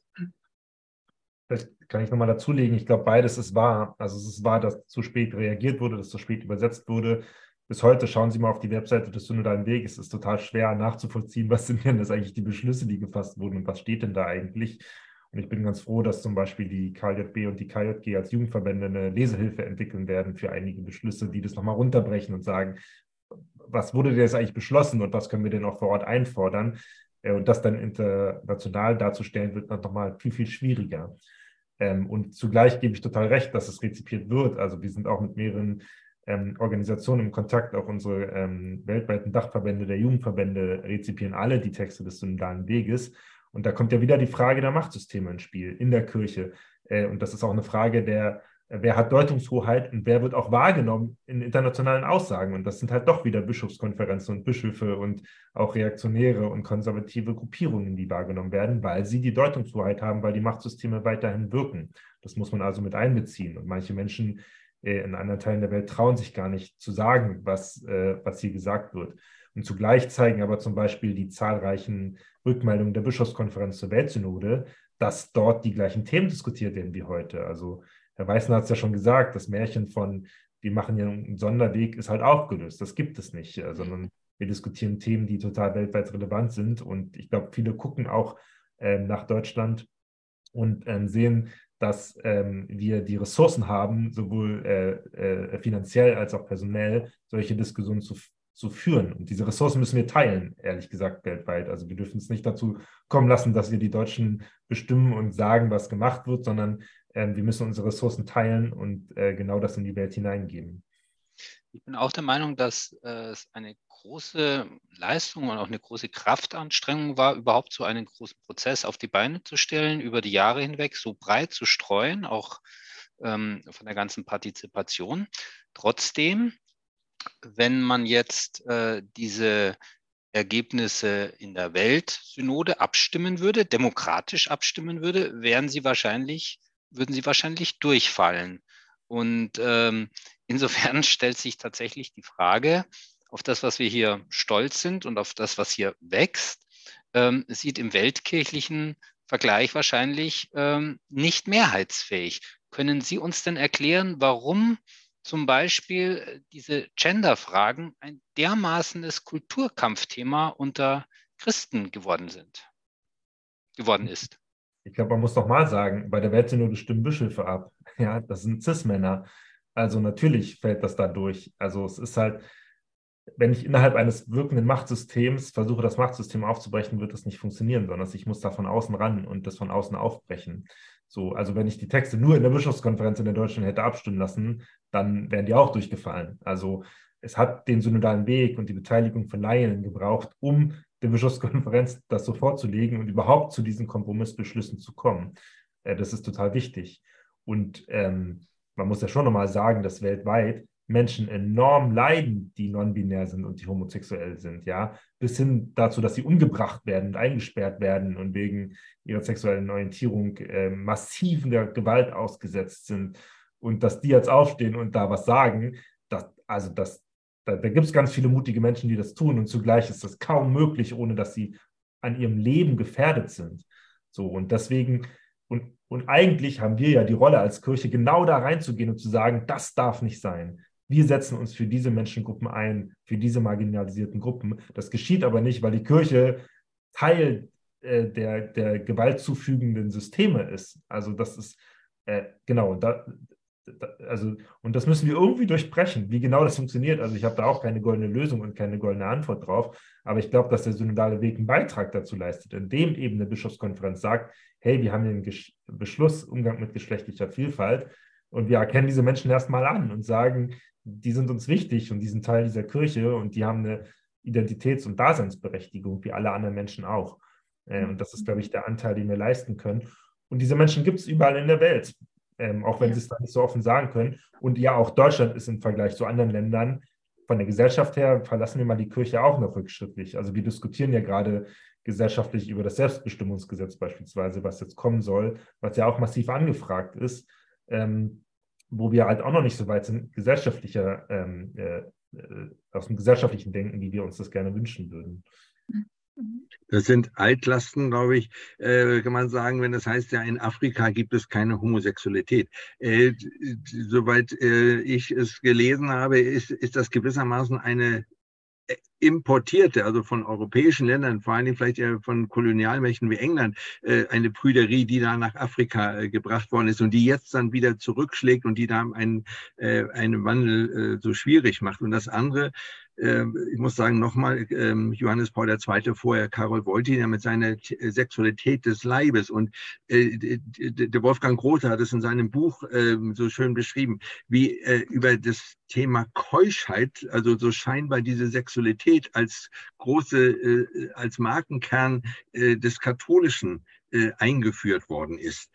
Und, und das ist, glaube ich, woran wir leiden. Das sind wirklich der beiden Vorgängerpäpste, die das alles ähm, ne, überall, das geht mit der Pillendiskussion 1968, das ist ja von Wojtyla, äh, äh, der hat das beeinflusst. Er ist dafür verantwortlich, dass das vorherige ähm, Votum äh, der Beratung von Paul VI. gekippt worden ist und so etwas. An, äh, damit hat sich die katholische Kirche einerseits aus der gesellschaftlichen Diskussion verabschiedet, andererseits hat sie jetzt die Leute damit wirklich nochmal den geistlichen Missbrauch betrieben. Was es an Beichtgesprächen mit jungen Ehefrauen und Ehemännern alles gegeben hat, äh, davon müssen wir uns wieder lösen. Wir müssen wieder fragen, was sind die wirklichen moralischen äh, Kräfte? Und das andere ist, glaube ich, nochmal die besondere Situation in Deutschland ist, glaube ich, die, dass wir hier in dem Sinne staatliche Universitäten mit freien Wissenschaftlerinnen und Wissenschaftlern haben. Natürlich noch, ähm, die Kirche muss da zustimmen, aber das können amerikanische Universitäten, die äh, von der katholischen Kirche bezahlt werden, haben einfach nicht diese Freiheit,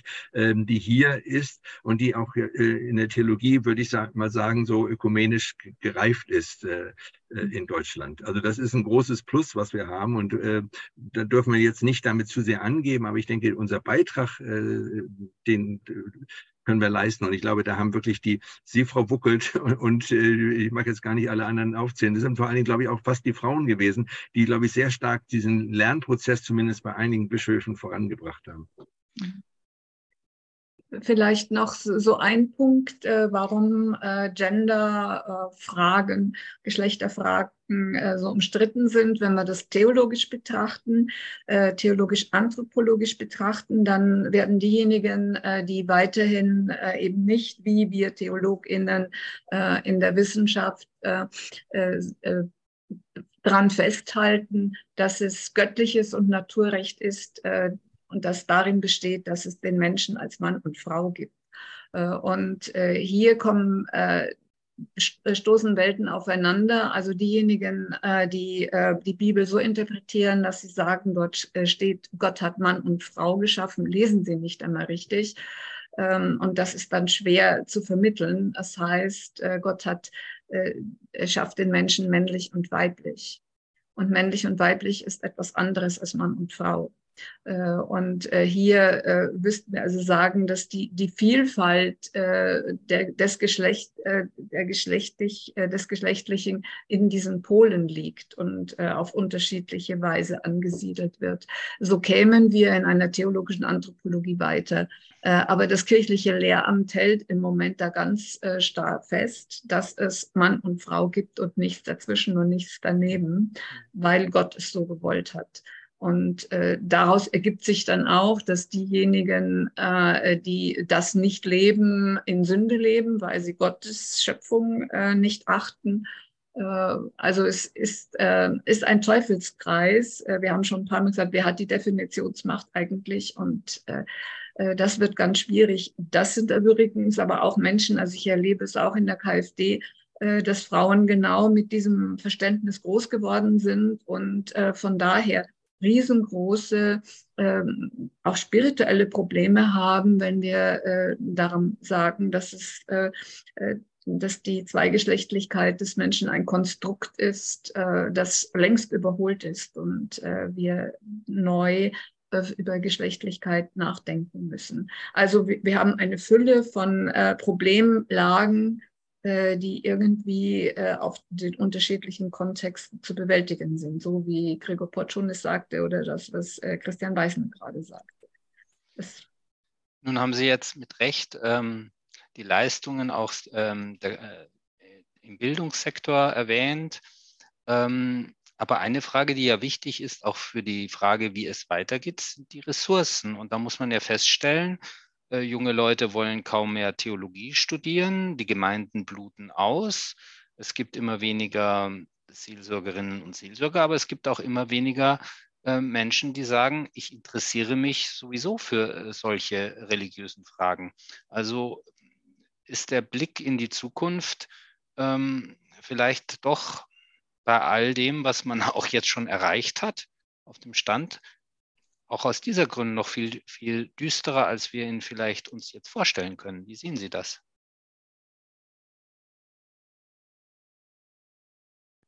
Ähm, mal antworten oder versuche eine Antwort zu geben. Also Menschen gehen aus der Kirche, das ist klar. Und die Gründe dafür sind auch äh, sehr, sehr deutlich. Ich glaube aber, dass Menschen auch so gehen. Also selbst wenn wir eine Kirche haben, die äh, reformiert wird, gehen halt die Menschen, die an einer anderen Kirche, an einer reaktionären Kirche festhalten wollen. Also ich glaube, dass das nicht aufzuhalten sein wird und dass wir ja in einer Zeit leben, in der allgemein Säkularisierung vorangetrieben wird, vielleicht auch unabhängig sogar von der Frage des Missbrauchs in der katholischen Kirche. Das kann, kann man schwer sagen aus heutiger Sicht, weil es den nun mal gegeben hat. Ähm, und ich glaube, dass wir in Deutschland uns aber trotzdem noch keine Gedanken machen dürfen. Also wir leben ja in einer Kirche, die gesegnet ist mit Ressourcen. Ja, also die Ängste, die es geschürt werden, Fragen der Kirchensteuermittel und so, sind ja eigentlich totale Luxusprobleme, die wir haben. Und ich erlebe ganz, ganz viele junge Menschen, die Lust haben, ihre Kirche mitzugestalten und die Lust haben auf ihre Kirche und sagen, ich bin spirituell, ich bin gläubig, ich möchte das in dieser Institution ausleben. Äh, es gibt viele Jugendverbände, die wachsen tatsächlich, die auch in der Pandemie gewachsen sind. Die PfadfinderInnen beispielsweise oder die katholische Landjugendbewegung haben Zugewinn an Mitgliedern. Die schwinden nicht, sondern das werden mehr. Und das ist, ähm, und ich möchte, ich wage die These, das darauf zurückzuführen, dass zum Beispiel in Verbänden wir eine andere Form des Kircheseins leben, wie eben demokratisch organisiert ist, wo eben Leute mitbestimmen können, wo wir eben schon eine Sexuallehre vertreten, die anders ist als das, was die Amtskirche vertritt. Und erst im Laufe dieses, dieses Kirch, dieser kirchlichen Biografie entdecken Menschen vielleicht, ah, okay, diese Institution, wie sie ist, passt doch nicht zu mir, weil dann Verletzungen auftreten, weil sie dann merken, dass diese Machtsysteme herrschen, äh, weil sie vielleicht auch in ihrer Gemeindearbeit an Grenzen stoßen, die halt durch diese Machtsysteme bedingt sind. Und dann folgt der Kirchenaustritt. Also die meisten Austritte sind ja auch erst ab Ende 20, Anfang 30 tatsächlich und nicht im Jugendalter. Das muss man ja mit einbeziehen. Und ich glaube, wenn wir da anfangen, an diesen Stellschrauben zu drehen äh, und sagen, okay, wir wollen die Kirche verändern und dafür brauchen wir Menschen und uns ist das ernst mit dieser Veränderung und das auch von Bischöfen hören, dann können wir das aufhalten tatsächlich, auch wenn es möglicherweise aus Rom noch Stoppsignale gibt. Aber an diesem Punkt, dass die Bischöfe sich überwinden und sagen, wir meinen es ernst und geben Signale, dass wir es ernst meinen, sind wir noch nicht. Das fehlt irgendwie noch so ein bisschen. Es gibt viele, die sehr positive Signale da senden und auch den Texten zustimmen. Jetzt erleben wir aber gerade eine Zeit zwischen synodaler Weg und synodaler Ausschuss, wo viele wieder einen Schritt zurück machen und doch noch sagen, ja, jetzt wollen wir doch erstmal abwarten, was aus Rom kommt und so. Und ich glaube tatsächlich, was wir dazu beitragen können, dass das nicht geschieht, ist, den Bischöfen, die schwanken oder die eigentlich auch Reform wollen, den Mut zuzusprechen und zu sagen, wenn ihr Reform wollt und wenn ihr eure Kirche verändern wollt, dann stehen wir hinter euch. Ja, möglicherweise gibt es Reaktionäre, die auf euch einprügeln ne, im, im, verbalen Sinne, aber ähm, hier sind ganz, ganz, ganz, ganz viele Menschen, die hinter euch stehen, wenn ihr Reform durchsetzt. Und wir üben so lange Kritik an euch, wie ihr die nicht durchsetzt. Also das ist ja keine Kritik an der Person, sondern es ist Kritik an dem System und dieser Machtstellung des Bischofs. Und ich glaube, dass das Form sein könnte, auch jungen Menschen nochmal deutlich zu machen, hier sind Menschen, die für ihre Kirche einstehen und wir wollen gemeinsam Kirche gestalten. Wenn es aber diese Veränderung nicht gibt, ja, dann sehe ich tatsächlich schwarz. Also dann werden die Menschen gehen und ähm, also es ist eine sehr radikale Aussage, aber ich sage es mal so, vielleicht braucht es das dann auch. Also wenn die Kirche nicht bereit ist, diesen systemischen Wandel, der Leid und Gewalt verursacht, äh, durch, also abzulegen, diese Leid- und Gewaltsystemstrukturen, dann muss es vielleicht einen Weg gehen, der schmerzhafter ist und der eine Zerstörung, ja, verstehen Sie mich nicht falsch, aber der halt einen Massenaustritt und Zerstörung dieser Kirche bewirken muss, um dann wieder neu aufzubauen. Ähm, ich hoffe, dass wir auf einen anderen Weg gehen, ehrlich gesagt. Was, mich, äh, was ich da schade finde und deswegen, also ist es äh, nicht der einzige Grund, aber eben, wenn wir gehen, wenn wir Reformerinnen und Reformer gehen, bleiben äh, die, ich sag mal, bleibt die Amtskirche auf dem ich sag mal, theologischen und auch finanziellen Schatz, ganz konkret in Immobilien. Die Kirchen sind die größten Immobilienbesitzer in Deutschland. Äh, die brauchen uns eigentlich nicht. Die brauchen die Kirchensteuer nicht. Die brauchen ähm, äh, nicht diese Staatsleistung. Also ich sag mal, für die Kleriker, wenn das nur wenige sind, da reichen die Einnahmen aus den Immobilienbesitzen in vielen Innenstädten. Äh, dann, aber äh, das ist, äh, finde ich, auch eine, eine große Ungerechtigkeit, was über die Jahrhunderte ja auch vielleicht manchmal nicht so ganz gerecht erworben ist, dass jetzt diesen ähm, den Konservativen zu überlassen. Ähm, deswegen denke ich, braucht es einfach eine kritische Öffentlichkeit innerhalb der Kirche, das machen wir, und auch in der Gesellschaft. Denn es ist ja auch gesagt worden, und, und Betzing und andere haben das anerkannt, ohne die Medien. Ne? Und da seid ihr Publikforum mit eingeschlossen, aber auch äh, äh, Stern und Zeit und, und Tageszeitung, wie sie alle heißen.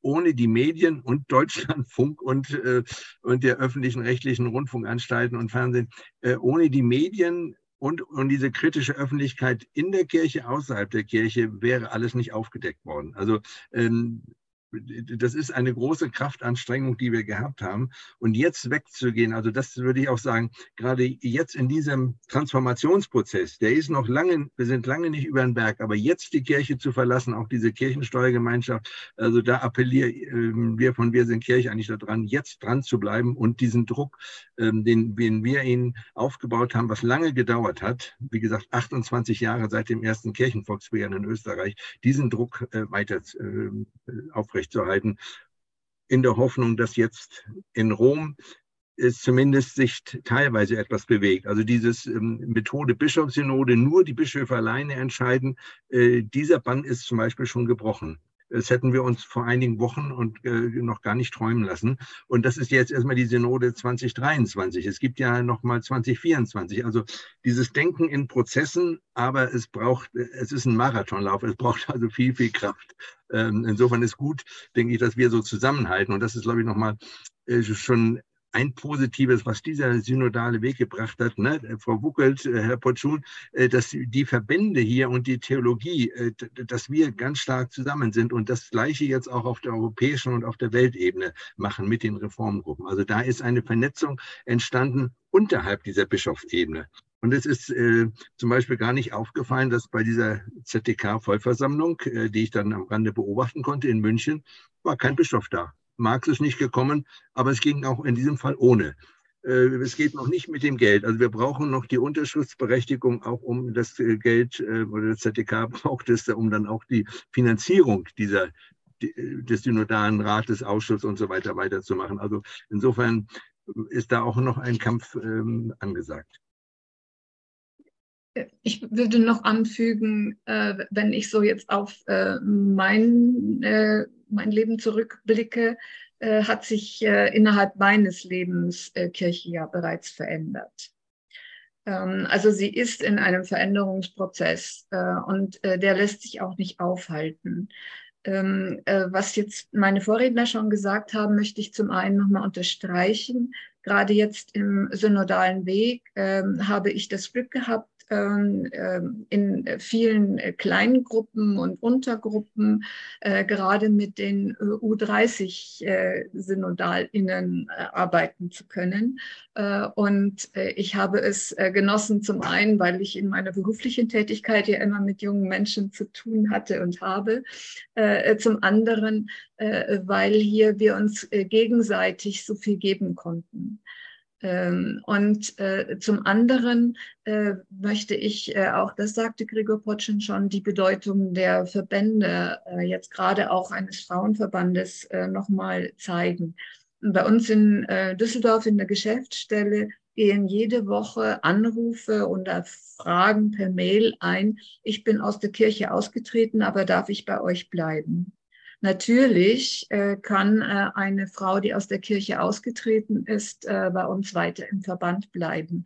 Und sie bleibt dort, weil sie dort äh, die Gemeinschaft heißt, es heißt ja auch Frauengemeinschaft, äh, weil sie äh, dort erlebt, äh, dass Frauen äh, miteinander Liturgie feiern, dass Frauen äh, sich geistlich begleiten und inspirieren ähm, und eben all die Schätze auch weiterführen, die unsere katholische Kirche ja schon hat.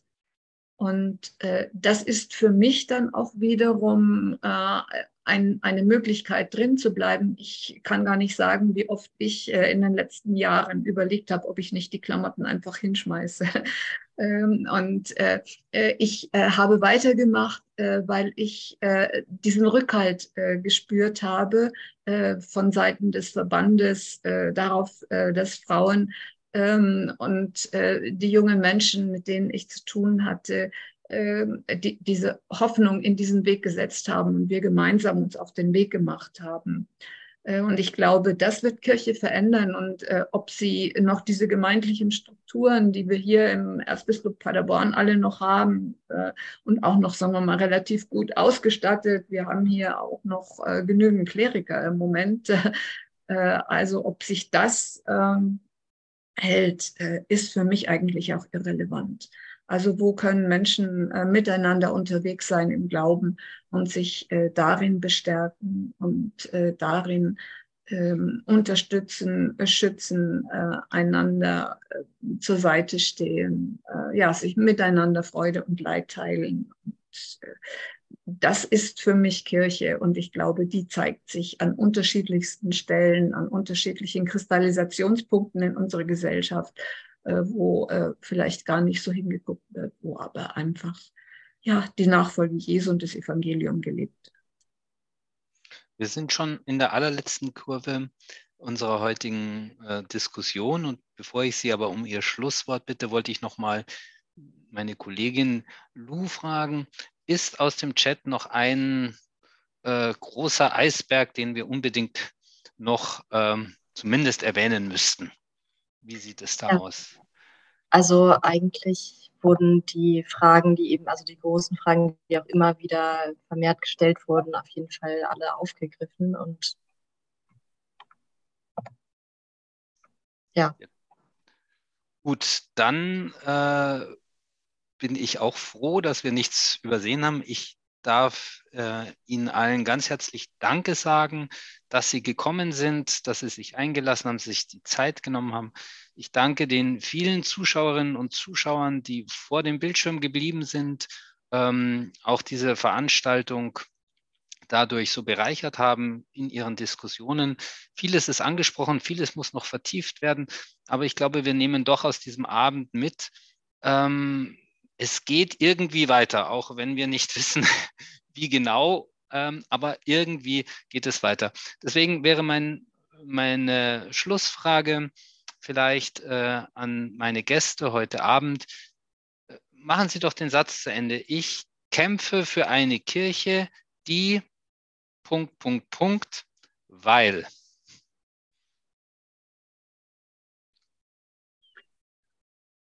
Ich kämpfe für eine Kirche, die die Menschenrechte nicht nur für sich in Anspruch nimmt, sondern praktiziert, weil das ist das, äh, was wir aus der Botschaft des Jesus von Nazareth als neues, als Hoffnungsbotschaft äh, überliefert bekommen haben.